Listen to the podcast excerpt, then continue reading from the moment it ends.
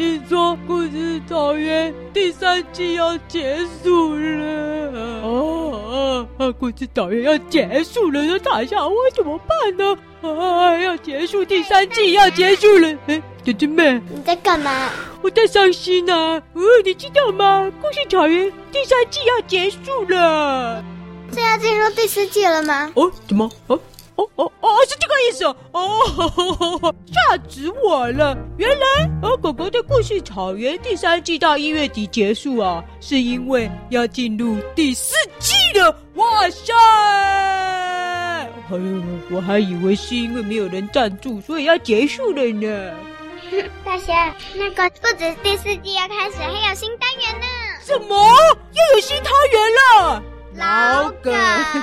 知道了，老梗啊！好了，每一季都有新汤圆可以吃，真是太棒了。哦呦，那还是有点伤感，小师妹。每一季结束，总是有一些单元会消失，因为旧汤圆会消失啊，旧汤圆消失了，迎接新的汤圆。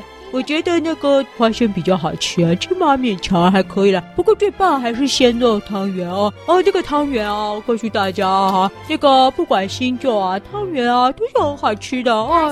不要不要讲汤圆哦哦，不汤圆啊，哈 哈是单元呢哦，对哦，有新单元哦，要期待新单元哦哦耶！第四季狗狗的故事草原。没有赞助也可以继续听了哦，谢谢大家哦，大侠我要去练习一下，练习什么呢？练习吃汤圆，拜拜。